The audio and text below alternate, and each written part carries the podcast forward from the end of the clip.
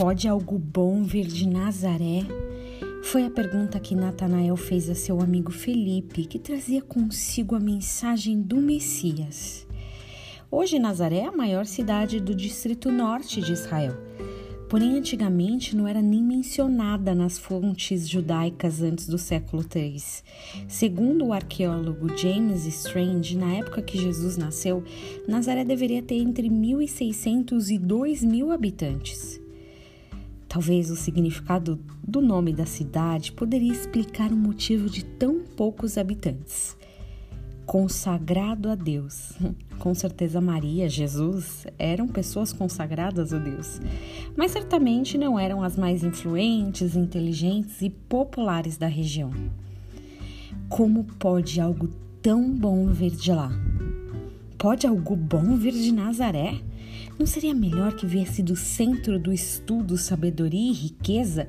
Talvez um lugar com um pouco mais de tradição e requinte?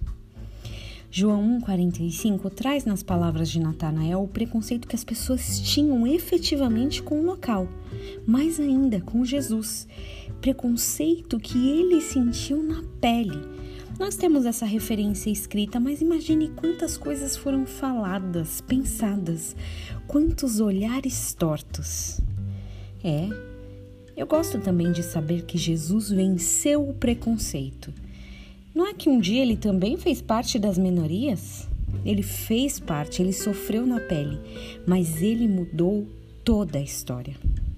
Hoje, provavelmente, você vai almoçar, se já não almoçou, todo o resto da comilança de ontem, porque simbolicamente o dia 25 retrata o nascimento de Jesus.